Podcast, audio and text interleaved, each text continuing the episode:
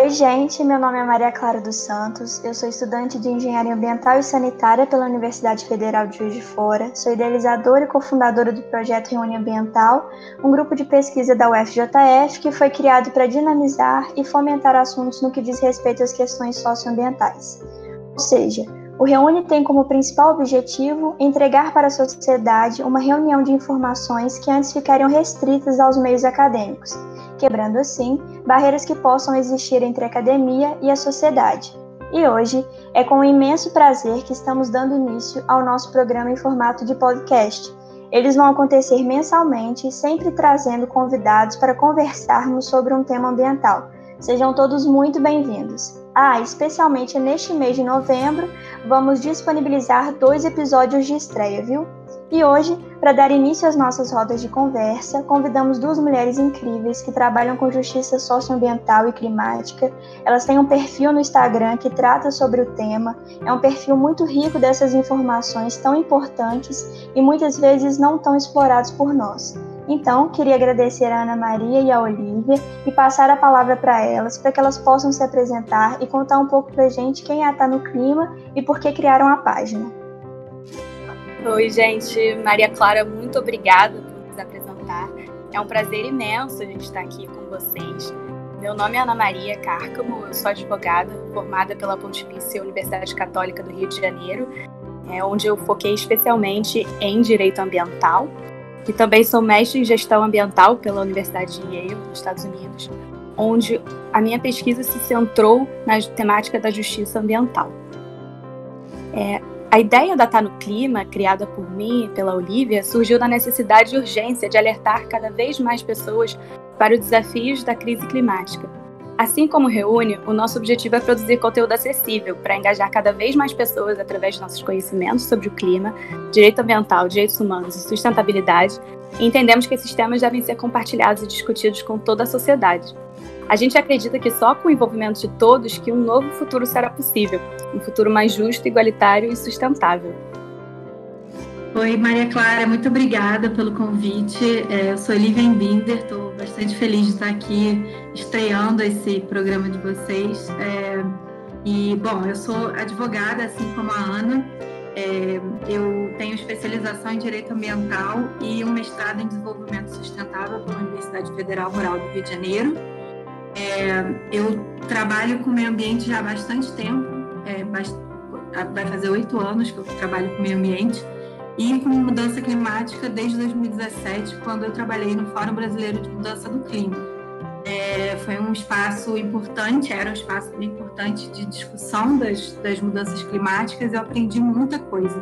Então, desde então, eu venho trabalhando com clima e aí, eu e Ana, a gente se conheceu é, em 2018 na COP, né, na Conferência da ONU para o Clima, e a gente, desde, desde lá, a gente vem conversando bastante sobre como tornar esse conteúdo mais acessível para as pessoas e muito alinhado com a ideia de vocês de é, conseguir traduzir esse conteúdo para o público porque às vezes acaba ficando um pouco técnico, né? Então a gente entende que é importante traduzir e também trazendo os nossos conhecimentos no direito, né? Que também é outra área um pouco técnica às vezes, então é importante trazer esse conhecimento mais é, digerido e mais é, acessível. Mas o nosso público também é composto por pessoas, né? A gente tem um público diverso, então é, nosso público também é composto por pessoas da área então a gente mistura um pouco das duas coisas, tanto é, a tradução desses conhecimentos para um público mais leigo, mas também trazer conhecimentos mais aprofundados dentro da nossa área, dentro do direito e principalmente justiça ambiental, que é o nosso tema, nossa grande tema de paixão, assim. Então é, a gente também é, a gente também compartilha notícias e dicas no nosso site, não só é, conhecimento, mas também como é, as pessoas pode, conseguem se engajar mais, né? Através de filmes, é, livros. Também a gente dá dicas de alimentação saudável e sustentável, é, marcas sustentáveis, enfim. Então a gente consegue é, atingir diversos públicos. Além disso, a gente também trata de soluções. Então, a, gente, a gente ainda não, não abordou muito as soluções, a gente é relativamente nova, né? na, na a nossa página foi criada em junho, mas a gente também quer buscar isso, trazer não só os problemas e tal, mas trazer as soluções, quais são as soluções e as ferramentas para a gente enfrentar esse grande problema. É, aproveitando né, a resposta de vocês, eu queria que, se fosse possível, vocês pudessem explicar para o pessoal que está nos escutando, nos ouvindo, né, o que é justiça ambiental, o que, que se trata, né, a justiça ambiental e climática.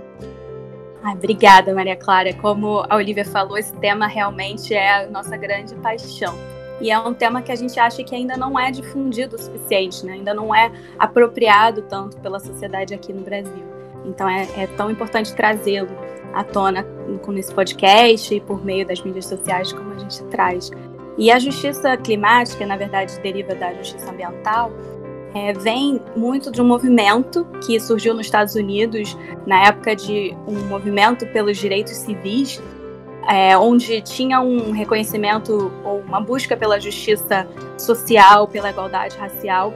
E nesse momento eles também perceberam que existia uma distribuição desigual de ônus e bônus ambientais, ou seja, algumas pessoas, geralmente pessoas mais ricas, brancas e que tinham um status social mais elevado, elas tinham mais acessos a bônus, como parques é, e benefícios ambientais mesmo, enquanto pessoas, minorias étnicas, negros, latinos nos Estados Unidos principalmente, tinham mais acesso aos ônus, por exemplo, mais lixões eram localizados em bairros de maioria de minorias étnicas. Então eles perceberam que existia uma injustiça ambiental. E o movimento da justiça ambiental foi justamente para tentar é, mudar esse cenário para que tivesse uma distribuição mais igual desses ônus e bônus e até eliminar os ônus, né? buscando um, um ambiente melhor para todos. E a questão da justiça climática é em relação aos impactos das mudanças climáticas, que também são mais graves nas populações que já são mais vulneráveis socialmente. Né? Isso tanto globalmente, na escala global, onde os países em desenvolvimento, os países menos desenvolvidos, principalmente pequenas ilhas e países dependentes de agricultura, eles vão sofrer muito mais impactos das mudanças climáticas. Enquanto os países mais ricos, que foram os que mais poluíram historicamente, vão sofrer menos, até porque eles também têm mais recursos é, para se adaptar à crise climática. Então, dentro dos países, a gente também enxerga isso. Né?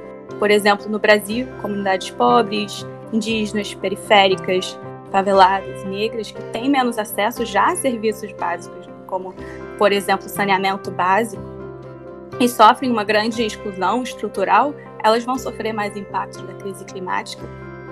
Então, a, a gente traz isso à luz justamente para tentar reverter esse cenário.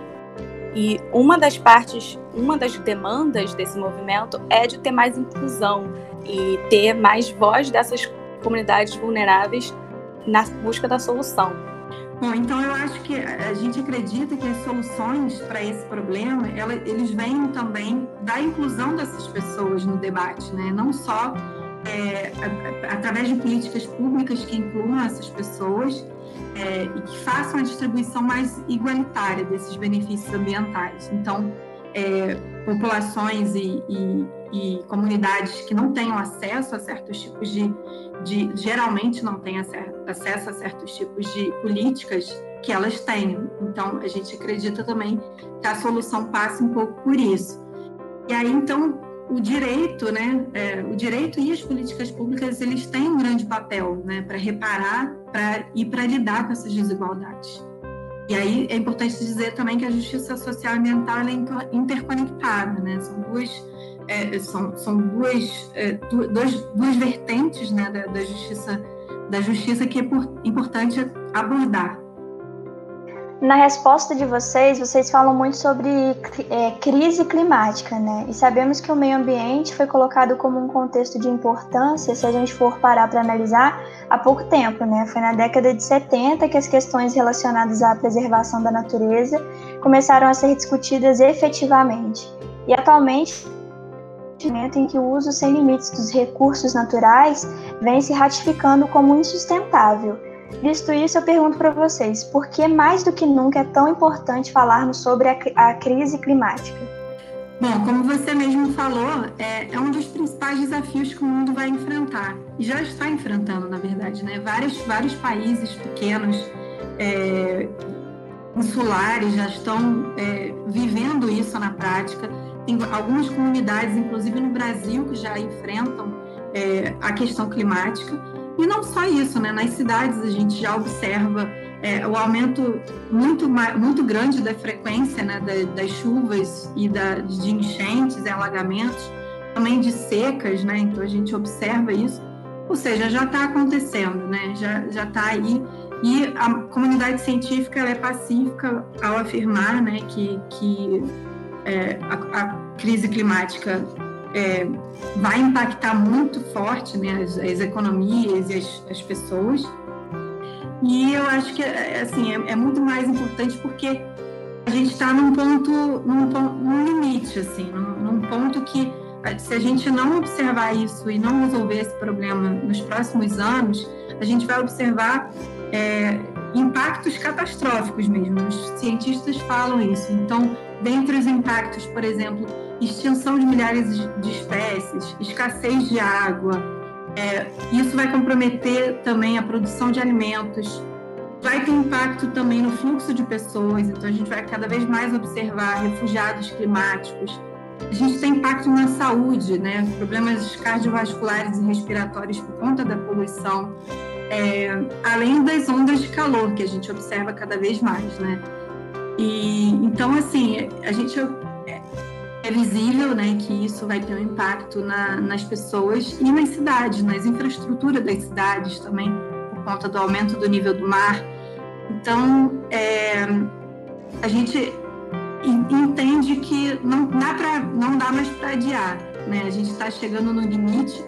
É, se a gente, o, o mundo está né, buscando, através de acordos climáticos, como o Acordo de Paris, limitar o aquecimento do planeta em até 2 graus, no máximo até 2 graus, que já é um limite alto, já é um limite perigoso, mas a gente, a, comunidade científica diz que se passar de 2 graus o aumento da, da, do aquecimento global, é, a gente vai conseguir observar, vai, vai observar esses impactos catastróficos. Então, é muito importante que a gente, primeiro, a gente aborde esse tema cada vez mais, engaje as pessoas, porque às vezes eu e Ana, né, e, e as pessoas que trabalham com, com isso, parece que a gente está falando para dentro de uma bolha, né, e as pessoas ainda não estão entendendo a gravidade do problema. Né? A gente está enfrentando a Covid, que é super. É, enfim, é, é, um, é um problema muito grande, global, mas a crise climática talvez seja até mais, é, mais impactante na vida das pessoas. Então, por isso é tão importante. E ressaltar aqui que a gente usa esse termo crise climática justamente para chamar atenção à urgência né, dessa questão, como a Olivia ressaltou, que como você mesma falou, Maria, desde os anos 70 a gente já sabe que existe essa crise, que vão existir essas mudanças climáticas que vão provocar impactos e que deveriam existir limites ao crescimento. Né? Tinha inclusive um relatório chamado Limites ao Crescimento, da Donella Meadows, que é uma autora incrível, uma, uma mulher cientista, que alertava que a gente tinha que fazer mudanças estruturais, mudanças profundas e urgentes nas economias. E essas não foram tomadas. E a gente tinha tempo de ter evitado as piores consequências. Agora a gente está caminhando num, num, caminho de sem volta, né? O ponto de não retorno, que chamam, tipping points, de a gente atingir uma, um aumento de temperatura global maior que 2 graus. Inclusive, é, mesmo se fossem seguidas todas as metas que foram propostas pelo Acordo de Paris, que são as NDCs, as, as contribuições nacionalmente determinadas, a gente ainda teria um é, nível de aumento de temperatura maior do que 2 graus. E isso é grave, né? Porque mesmo a gente agindo, mesmo se a gente estivesse alcançando esses objetivos que não estamos alcançando, eles não seriam suficientes. E saiu um relatório é, recente, um ou dois anos, do IPCC, que é o, o painel é, internacional de mudanças climáticas, científico que trouxe informações alarmantes de que até com um grau e meio a mais, que provavelmente vai ocorrer em breve, cerca de 2030, a gente já vai ter perdas imensas, como perdas de quase todos os corais. Então é grave. Né? É por isso a gente precisa realmente agir e parar de postergar como se fosse algo muito distante, que não é distante, já está acontecendo. Já estamos sentindo os impactos, então, como a Lívia mesmo mencionou. Inclusive tem uma comunidade aqui no Brasil da baleia, enseada da baleia, que já teve que ser deslocada por conta da erosão, do nível, por conta do aumento do nível do mar. Então é algo real e já está impactando a gente. Então a gente precisa realmente acordar para o tamanho, para a dimensão dessa crise e fazer as mudanças estruturais necessárias para enfrentá-la. Reúne Ambiental e o Tá no Clima têm muitas afinidades, né? principalmente no que diz respeito a essa busca pelo envolvimento social. Para que exista uma discussão acerca dessas temáticas socioambientais, é necessário o engajamento das pessoas. Então eu não posso deixar de perguntar, até para pegar algumas dicas com vocês e a gente trocar informações aqui, como engajar as pessoas para que elas se tornem mais proativas e interessadas nas questões que envolvam o meio ambiente. Então, Maria, a gente é, acredita muito, é, é, a gente até conversa bastante sobre, sobre isso, eu e Ana, e a gente acredita que é, é importante haver uma.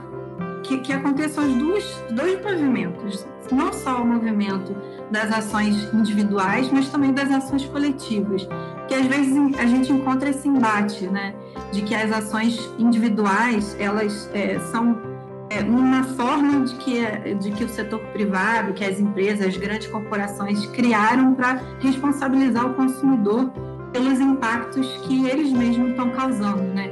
Então, muitas pessoas, existe esse embate, né? Que as pessoas dizem, ah, as, as ações, na verdade, coletivas são as que mais importam. De fato, para a questão climática ser resolvida, não basta só a gente fazer a nossa parte. É importante, através, é, é muito importante a solução através de políticas públicas então a gente entende que é, é um conjunto das duas, até porque as duas estão muito ligadas, porque sem ação individual você não tem ação coletiva. Então a gente acredita também na, no engajamento das pessoas para conseguir é, entender a importância disso e uh, aliar essas duas, esses dois movimentos. Né? Então, por exemplo, eu, é, eu e Ana, a gente tem atitudes individuais, por exemplo, né? é, como é, na minha casa eu faço compostagem, é, inclusive a gente está para falar sobre isso na página, que acaba virando, se tornando um bicho de sete cabeças para muitas pessoas e que na verdade é super possível de fazer. Eu faço dentro do meu apartamento, então não dá cheiro, não dá bicho, não dá nada. E, e é uma ação individual que tem muito impacto, né? Porque a gente sabe que é, os resíduos, né, é, eles geram muito metano, que é um gás que, que é tem um potencial até mai, muito maior do que o, do que o é, dióxido de carbono para é, a questão climática. Então, é, aqui na minha casa, uma outra ação individual que eu faço é trocar, troquei todas as lâmpadas da, lâmpadas da minha casa por lâmpadas LED, que tem um custo maior, mas no final ela até é, gera uma economia de energia. E aí, gerando economia de energia, gera, gera uma diminuição da demanda por energia. Então, a gente também, isso também é uma, uma contribuição importante. E tem várias outras ações individuais, como é, andar mais de bicicleta ou a pé, né? É, priorizar transportes coletivos. E aí, por isso que a gente entende que priorizar transporte coletivo, mas numa, numa comunidade, numa cidade que não tenha acesso é, a, a, transporte coletivo. Então, por isso, é importante as duas coisas, você aliar ação individual com a ação coletiva, né? É, então, a gente vê que essas mudanças são necessárias, né? É importante, sim, fazer uma, uma conscientização para as pessoas conseguirem fazer coisas individuais. Tem a questão toda de, de plástico, né? Que é uma, uma questão muito forte da, do movimento ambiental, que Ainda bem, né, que na nossa cidade, por exemplo, no Rio de Janeiro, é, já existe, né, é, leis que, que limitam o uso de plástico é, pelos supermercados, por exemplo, das sacolas plásticas. Então, é, mais uma vez, a gente observa é, ações é, ações coletivas como essa que podem solucionar esse tipo de problema. É, uma coisa que a gente busca fazer, como, como a Olivia estava falando, para engajar as pessoas, é mostrar exemplos por meio de dicas de coisas que nós mesmos fazemos, né? Também não como algo tentando obrigar ou falar que as pessoas têm que fazer isso ou aquilo, mas mostrar que é possível. A gente fez um vídeo, inclusive, sobre a redução da carne, né? A importância de redução da carne na sua dieta para diminuir a sua pegada ambiental. Mas falando que sem extremismos, né? Claro, você não precisa parar de comer carne totalmente, mas se você comer menos, você já reduz muito o seu impacto ambiental. E a gente fez isso falando que eu mesma fiz isso. Foi algo que eu passei por uma transição de reduzir a quantidade de carne que eu como há dois anos. Hoje em dia eu não como carne vermelha, como outros tipos de carne muito raramente, né? Sou flexitariana. Então isso é um exemplo que a gente tenta aproximar as pessoas, né? Mostrando nosso exemplo. E isso, inclusive, é importante para evitar paralisação, né? Que às vezes a gente pensa, ah, a gente é muito pequeno para fazer uma diferença. Tem tantos impactos horrorosos, a gente falando da crise climática. O que, que a gente pode fazer? Tem até gente que tem chamado isso de eco-ansiedade. É, mas tem exemplos, não só nossos, um muito importante é o da Greta, que mostra que ninguém é muito pequeno para fazer uma diferença. Foi até ela que falou isso. E é tão inspirador. Tem muitas outras coisas que a gente pode fazer. Eu, por exemplo, só compro, é, hoje em dia, compro orgânico, né, de fazendeiros locais. É, também faço compostagem, mas não eu mesma, eu faço um serviço de compostagem que é super bacana, porque eles pegam a compostagem aqui de casa, que são os nossos resíduos orgânicos, né? E levam de bicicleta para um local que faz essa compostagem e depois entrega para gente esse adubo que a gente pode utilizar para plantar mais vegetais, ou seja, é um ciclo muito lindo, né? E que sem emissões. Outras coisas muito simples que eu faço, que outros podem fazer, é utilizar sacolas reutilizáveis, é, eu também troquei meus cosméticos todos para cosméticos limpos. E é outra coisa que a gente pretende fazer um vídeo a respeito. E é tão legal isso de compartilhar também esse lado positivo dessa mudança. Como isso não beneficia só o meio ambiente, mas também o nosso estilo de vida. Olha isso, a gente está comendo é, coisas mais saudáveis, com menos agrotóxicos. Estou passando um cosmético no meu rosto que não tem químicos tóxicos. E isso é melhor para todo mundo, inclusive para mim mesma. E uma coisa que agora a gente está falando muito, porque está na época das eleições, é o voto. E o voto realmente é a maior ação individual que a gente pode fazer para enfrentar a crise climática e os outros problemas ambientais, porque é uma ação individual, mas com um impacto coletivo. É tão importante ter esse pensamento, né? O, a coisa de pensar globalmente e agir localmente e fazer essas ações esperando que vá conseguir, sim, com essa positividade e com esse todos esses pequenos é, todas essas pequenas ações individuais provocar uma mudança coletiva.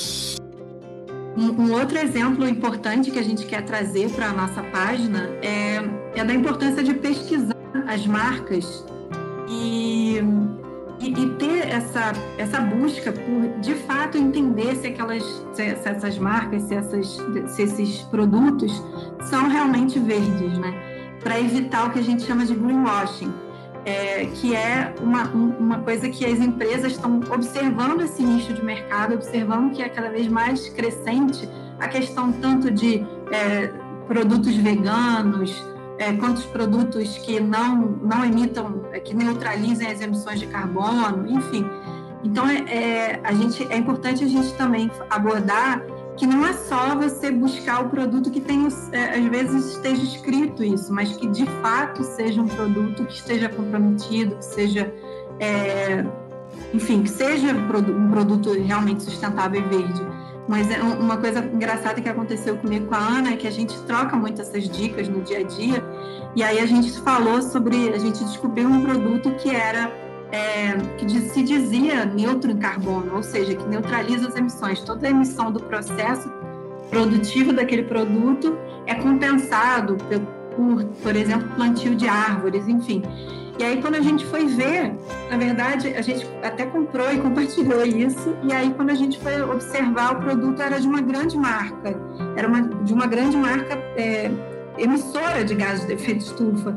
Então, tudo bem, que bom que ela está compensando, mas é, é, você observa ali aquele produto, você acha que é um produto totalmente limpo e, e, e que, enfim, não está, que, que, é totalmente sustentável e na verdade está vindo de uma marca que é, é muito poluidora, muito poluente. Então, é, também é, é, importante o consumidor ter esse cuidado e a gente quer trazer também esse tipo de dicas para conseguir ver produtos de, é, que beneficiem o produtor local, que sejam produtos que não, não não tenham, sejam cruelty free, né, que não, não tenham testes em animais, enfim. Então, é uma próxima etapa que a gente quer trazer, até trazendo os exemplos que a Ana usa, né, com os cosméticos, é, com os cosméticos sustentáveis que ela está começando a usar. É, eu acredito que as mudanças individuais elas são extremamente importantes. Eu também sou vegetariana há muitos anos, né? Tento é, ir para a linha vegana, pelo menos dos produtos que eu uso, e faz tanta diferença, né? São pequenas atitudes que a gente consegue perceber a diferença até no nosso próprio organismo. Isso é muito importante. Vocês falaram de compostagem. Eu vou ter que dar um spoiler para o pessoal dizendo que esse será o tema da nossa próxima conversa aqui no programa. Espero ter animado as pessoas aí que estão nos ouvindo para o próximo podcast. Mas voltando aqui, Hoje vivemos em um momento extremamente delicado, que é a pandemia do coronavírus. Pegou a maioria das pessoas de surpresa e todos nós estamos ansiosos para o pós-pandemia. Então, o que nos espera no pós-pandemia, né? Como podemos superar a crise do Covid junto com a crise climática? Porque uma coisa que foi extremamente perceptível foi as mudanças que o meio ambiente passou. Vocês moram no Rio de Janeiro e quando as praias estavam fechadas, o mar das praias cariocas mudou muito. Isso nos mostra como os seres humanos estão afetando cada vez mais o meio ambiente. É, é, sem dúvida, Maria, o que você falou é uma coisa que foi muito observada. Existe esse movimento, inclusive, que no início da pandemia, é, as reduções globais, as emissões globais de gases de efeito estufa tinham se reduzido por conta muito dessa questão da gente não utilizar, né, das pessoas não estarem utilizando os transportes e, e, e, a, e as indústrias também estavam né, tinham reduzido suas emissões. Mas isso tudo foi um pouco ilusório, porque a gente sabia que, é, bom, a gente está numa etapa agora de pandemia que é, não existe mais tanto a quarentena, né? a gente vê cada vez mais os espaços lotados e tudo mais, a gente é, vive um governo negacionista, um governo negacionista, né? Então, acho que é, isso, isso não está acontecendo mais, né? As emissões já voltaram, e mesmo naquela época, mesmo tendo a redução das emissões de gases do efeito estufa, é, era observado que isso era um processo que seria temporário, porque a gente sabia que depois as economias iam querer recuperar, se recuperar e iam, sem dúvida nenhuma, é, acabar emitindo ainda mais né, gases do efeito estufa. Então, é, a gente sabe que é uma questão muito delicada, né, é, a gente considerar né, o que, que a gente passa hoje e o que eu acho que é, o que acontece é que no Brasil a gente tem um cenário que é muito desfavorável, né? Por conta principalmente do desmatamento. A gente, quem sabe, né, viu, acompanhou é, a, a, declaração do ministro do Meio Ambiente que dizia que ia aproveitar a pandemia para passar boiada. E isso de fato está acontecendo, porque a gente vê vários atos do governo, a gente observa um desmonte na área ambiental e, e, a gente observa que o desmatamento está atingindo picos cada vez mais altos, né? as taxas de desmatamento estão chegando a, a, a patamares de anos é, de 2008, que, em que o desmatamento estava começando, é, né? já estava em alta, mas nos anos seguintes começou a diminuir por conta de várias políticas de combate ao desmatamento. A gente vê agora não só desmatamentos, mas também as queimadas na região. Né? Então, é, enfim, as queimadas estão também estão é, se alastrando pelo, pelas, pelos biomas, como bioma da Amazônia e do Pantanal, e, e a gente percebe que isso está muito ligado, né? Existem vários pesquisadores que falam que a Amazônia não é uma floresta que, que queima por conta própria, né? Não, apesar do, do, da questão climática contribuir para a queimada, porque em tempos mais secos, né, a floresta fica mais seca, a Amazônia é uma floresta úmida, então ela, todos os incêndios ligados, todas as queimadas ligadas à Amazônia, elas estão ligadas à questão criminal, né, de, de é, a, do fogo é, intencional, né, naquela região. Não só criminal, porque também tem a questão do fogo que é, é causado para liberar a área, né? Ela não necessariamente é criminal, mas, mas de todo modo é, a gente observa esse, isso agora. Então, as nossas emissões de gases de efeito estufa por conta do desmatamento, então, assim, a gente não vai conseguir cumprir os nossos compromissos climáticos para o ano de 2020, por exemplo, que a gente tinha lá um compromisso de redução de emissões e redução do desmatamento, principalmente na Amazônia. E a gente vê que isso não vai ser cumprido. Então, acho que a, questão que a gente que está posto é isso, né? A gente observa que dentro, é que na pandemia a gente, apesar da, da, da gente observar a natureza se regenerando em vários lugares do mundo, no Brasil a realidade não foi essa, né? Então é isso, acho que é, é importante a gente trazer, é, a gente abordar isso, é importante a gente falar sobre o que, que, a, o que, que a pandemia pode é, o que, que a pandemia pode nos ensinar sobre a crise, né? Então, acho que o pós-pandemia ela pode ser uma oportunidade para reconstruir as economias focadas na sustentabilidade. A gente já observa esse movimento na, na União Europeia, né, em alguns países que estão começando a falar de recuperação econômica verde, que nada mais é do que você reconstruir as economias que estão quebradas por conta do coronavírus, mas de forma verde, de forma sustentável, considerando políticas limpas de, de energias renováveis, enfim. Então é super importante. É, a pandemia, ela mostrou, talvez não tanto no Brasil, por conta realmente dessa situação de não só negacionismo climático, como também o um negacionismo em relação à pandemia, mas em vários países a gente observou como, com intenção política, né, com vontade política, as coisas conseguem ser feitas. Como colocando algo como prioridade, ela é enfrentada independente do impacto econômico. Então, por que, que essa mesma atitude não pode ser tomada frente à crise climática, que pode ser uma crise ainda maior do que a crise do coronavírus, porque não vai ter vacina para o clima, né? Não vai ser algo que espero que a crise do coronavírus acabe em um ano. A crise climática não tem data para acabar. Então, é um alerta mas também, como a Olivia colocou, é uma oportunidade para a reconstrução, já que as economias estavam quebradas, como ter incentivos econômicos por parte do governo para reconstruir essas economias focadas em empresas verdes, em empresas de energia renovável, é, de transporte limpo, por exemplo, que tem ética, que tem responsabilidade socioambiental.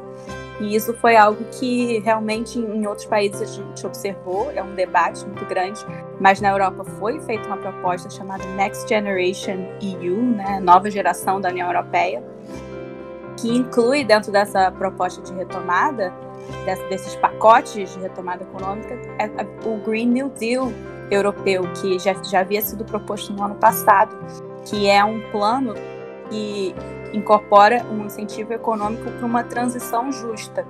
O que é uma transição justa? É para passar para um, uma economia de baixo carbono, de forma que não se exclua quem perdeu os empregos, por exemplo, com essa transição econômica, quem trabalhava com a área de é, combustíveis fósseis, por exemplo. E essa transição justa, ela inclui a geração de empregos focada nessas, nessas áreas de energia renovável e de outras formas de é, baixo carbono, como agricultura regenerativa. E também um incentivo à economia circular, isso é algo que está sendo bem forte na União Europeia, e que traga também a participação das pessoas mais vulneráveis à crise climática, de forma efetiva nessa construção dessas políticas. Então, isso é algo muito interessante que a gente vê que está sendo construído. Né? Nos Estados Unidos, teve uma proposta também de um Green New Deal pela é, representante Alessandra Ocasio-Cortez, que ainda não foi é, efetivado, mas talvez esse ano, se o Biden nos Estados Unidos for eleito, ele vai retomar essa proposta. Ele, inclusive, sugeriu que traria a Alessandra Ocasio-Cortez na sua equipe de clima e traria os Estados Unidos de volta no Acordo de Paris. Então a gente tem algum otimismo nessa frente. E o Brasil, apesar de estar tá enfrentando esse desmonte da governança ambiental que, que a Olivia falou, a gente tem um grande potencial realmente para ter uma, uma é, economia mais verde, porque a gente já tem uma matriz energética muito mais limpa do que outros países. A gente, enquanto na maioria dos outros países a maior fonte de emissões é a energia, a geração de energia, a gente não tem isso. A nossa maior fonte de, de, de gases de efeito estufa, de emissão de gases de efeito estufa, é o desmatamento. E a gente tem esse precedente super positivo de ter reduzido muito, é, mais de 80% das emissões quando o PPCDAN, que era o plano é, de combate ao desmatamento, foi efetivado e foi realmente implementado de forma efetiva, com recursos, com investimento na pauta. A gente também tem muito potencial para é, fomentar uma agricultura regenerativa, né, para, em vez de utilizar tantas terras que a gente tem para monocultivos para exportação, utilizar para mais é, consumo interno.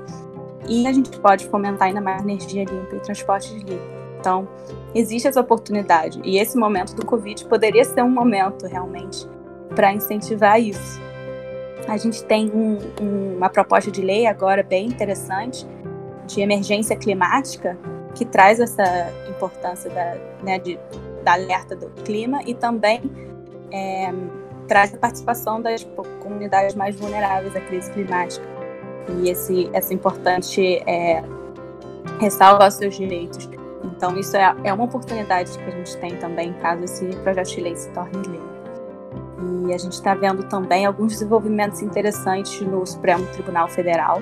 Isso é mais jurídico, mas acho interessante ressaltar, porque a gente tem pela primeira vez duas ações com o clima como tema central, inclusive uma está sendo é, discutida agora no, no, Supremo Tribunal Federal, que é sobre a paralisação do Fundo Amazônia.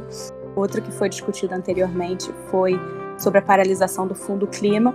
E o Supremo Tribunal Federal ele trouxe a sociedade para discutir essas temáticas. Inclusive no Fundo Clima, é, o, o juiz que foi o ministro Barroso ele ampliou essa discussão para outros temas de política ambiental no país e trouxe cientistas, trouxe pessoas da sociedade civil para discutir esse tema. Então a gente está vendo um, um, papel inovador do Supremo Tribunal Federal que pode, pelo menos por via do judiciário, é, aumentar a ação climática ou fazer uma retomada de políticas públicas positivas por parte do país. Então a gente tem motivo para ter esperança mas a gente tem que continuar exigindo essa mudança.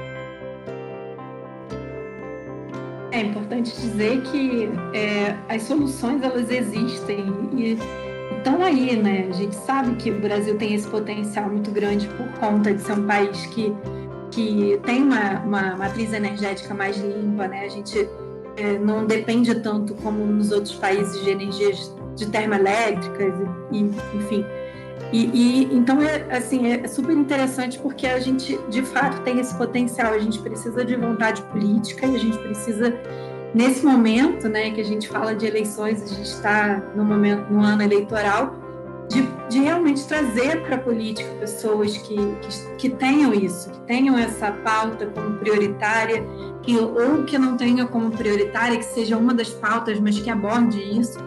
A gente entende que, que é, é é, é importante né, a, a, gente cobrar dos, das pessoas, dos políticos e cobrar dos, dos cargos das autoridades que esse problema seja enfrentado, né? E, e, é isso, o Brasil tem diversas oportunidades que a gente precisa explorar.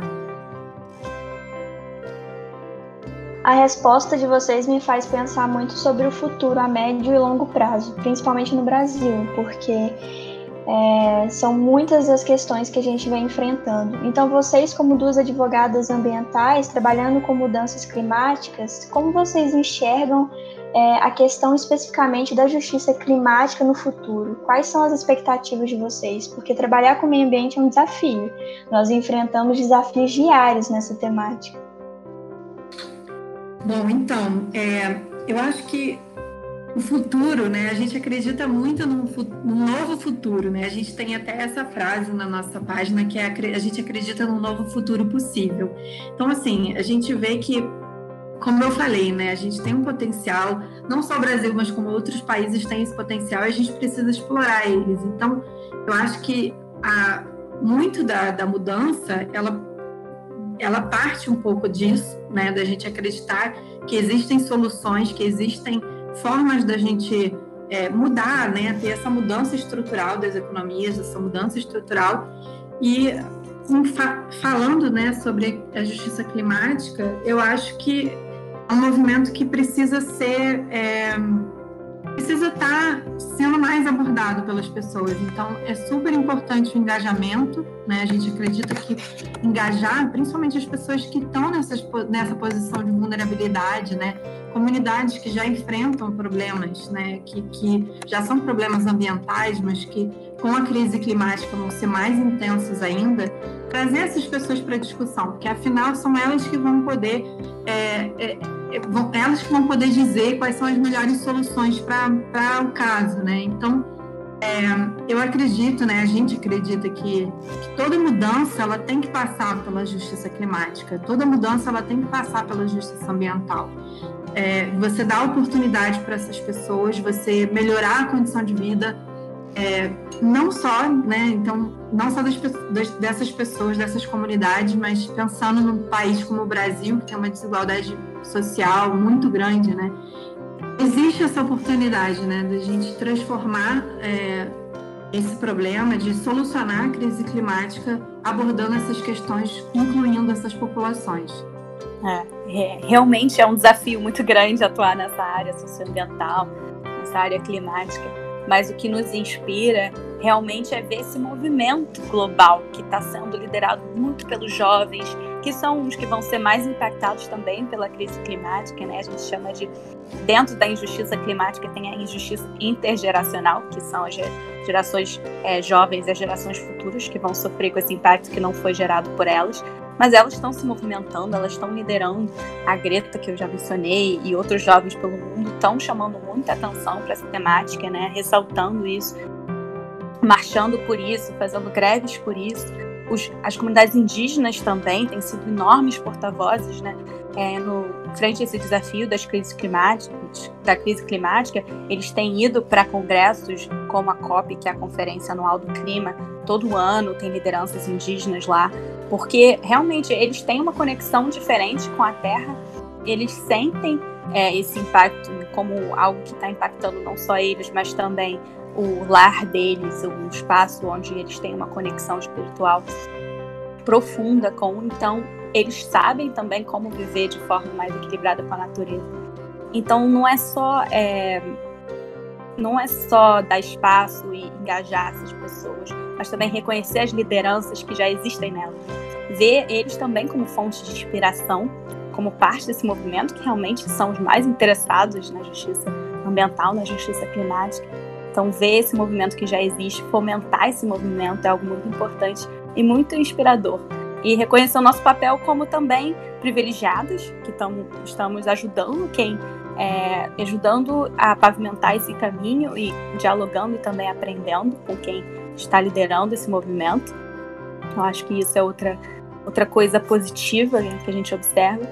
E outra coisa, como advogada, que a gente observa agora, como mencionei, do Supremo Tribunal Federal, é que a gente está vendo um movimento muito grande de ações climáticas. Isso tem sido chamado de litigância climática, que é levar é, é, questões climáticas para o judiciário. Isso tem crescido muito ao redor do mundo.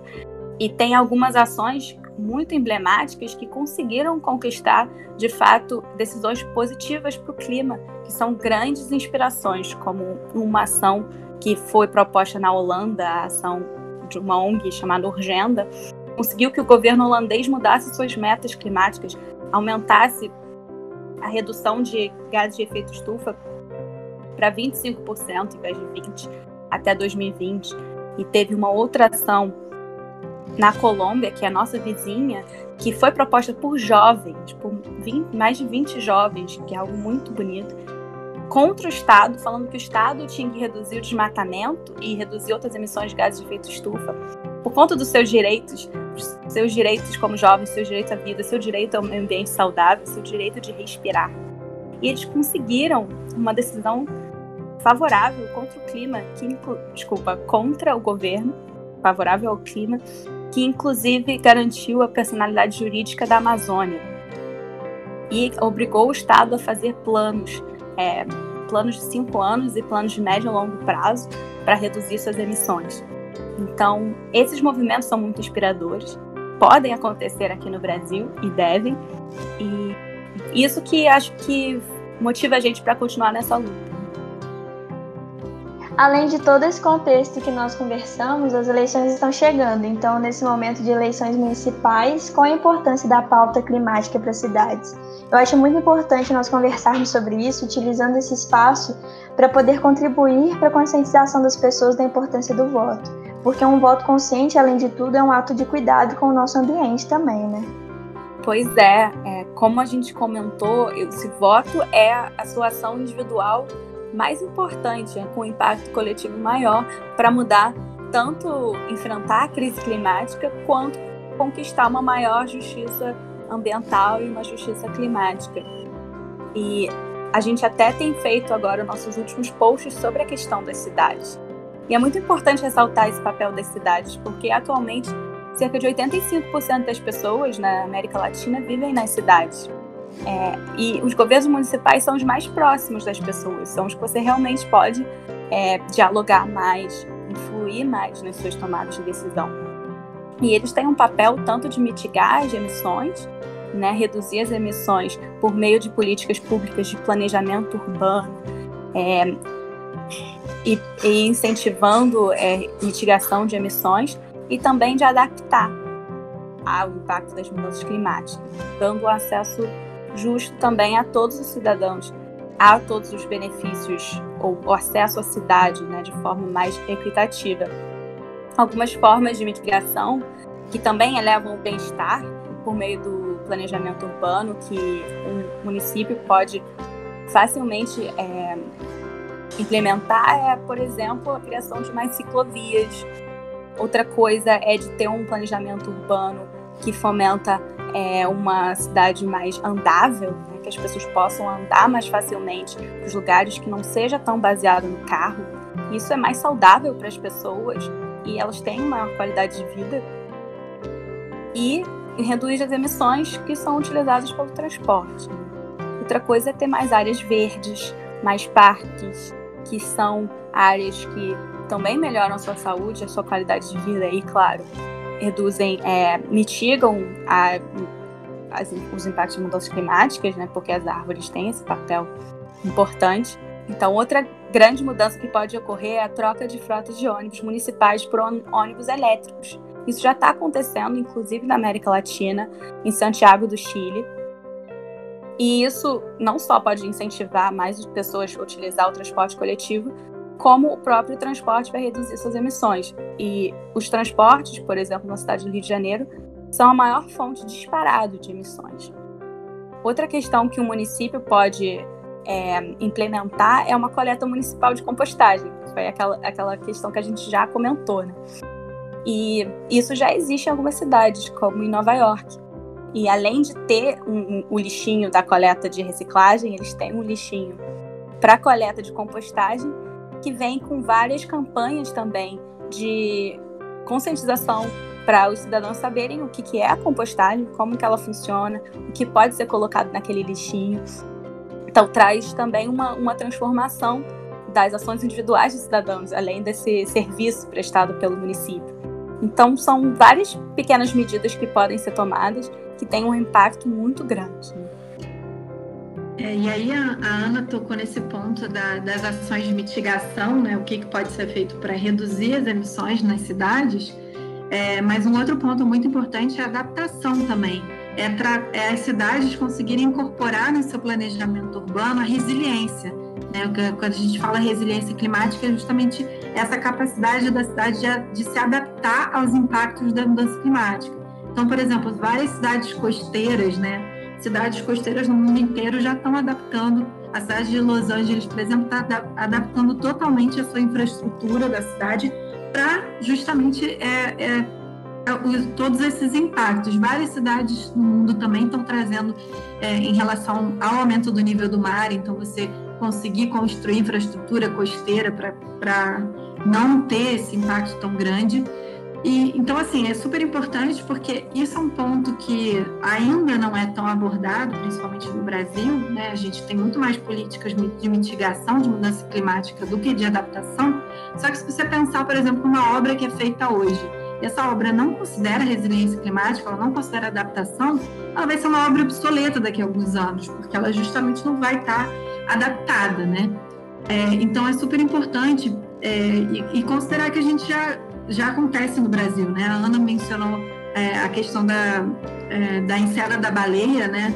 Em, se eu não me engano, é no sul, não me lembro agora, mas é, a, uma comunidade inteira já teve que ser retirada da região por conta do, do aumento do nível do mar, é, do avanço do mar né, na, sobre a, a comunidade. Também no Rio de Janeiro, a gente teve em 2011 é, uma cidade total, totalmente é, destruída por conta de chuvas, né, na região serrana do Rio de Janeiro.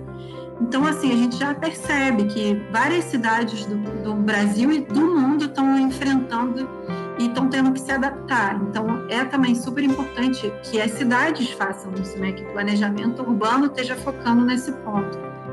É, então, é super importante que a gente considere né, nas eleições municipais várias dessas questões que vão estar impactando diretamente a vida dos cidadãos nas cidades. É, eu acho que é importante dizer que não é só o voto, mas o acompanhamento político, né? Então, cobrar desses políticos, cobrar das políticas públicas que de fato as cidades estejam é, incorporando a questão climática no seu planejamento, né?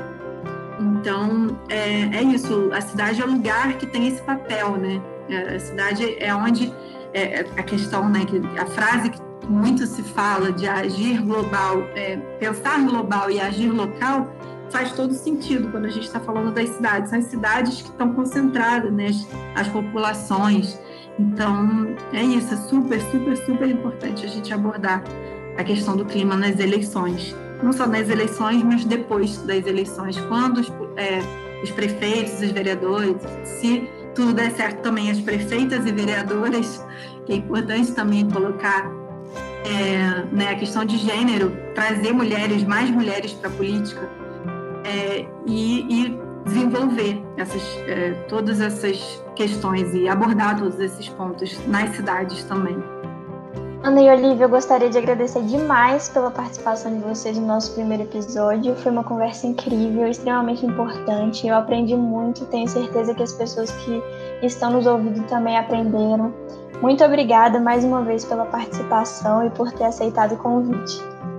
Muito obrigada, Maria Clara. A gente fica muito feliz com o convite. Esperamos que as pessoas estejam é, empolgadas com o tema e queiram saber mais, buscar saber mais e fazer essas transformações que a gente falou, da rotina, do dia a dia. Então, se vocês estiverem interessados em saber mais também, acompanhem também a nossa página, tá no Clima, na, na, em todas as redes sociais. A gente também está no Facebook, Facebook e Instagram. É isso, muito obrigada, viu? Muito obrigada mesmo, Maria.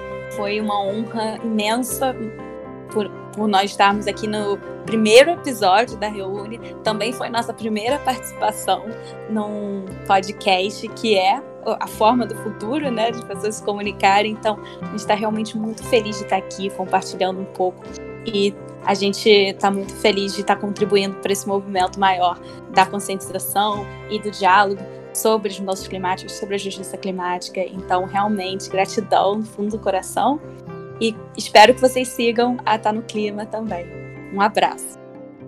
É, nós que agradecemos né, pela contribuição de vocês. Eu também não posso deixar de agradecer à Universidade Federal de Juiz de Fora, o Departamento de Engenharia Ambiental e Sanitária da UFJF e a toda a equipe do Reúne, que além de mim fazem parte os professores Otávio Eurico de Aquino Branco, Luiz Evaristo Dias de Paiva, os bolsistas de iniciação científica Igor Baes e Igor Figueiredo, da Engenharia Ambiental e Sanitária, e o Igor Tancredo, aluno da Faculdade de Jornalismo da UFJF e agora editor dos nossos podcasts. E é claro, nosso muito obrigada para quem nos acompanhou nesse primeiro episódio. Se vocês ainda não nos seguem nas redes sociais, Sigam o nosso Instagram, é arroba Ambiental. Sigam Tá no Clima, é arroba tá.no.clima. Um abraço para todo mundo e até o próximo episódio. Eu espero vocês.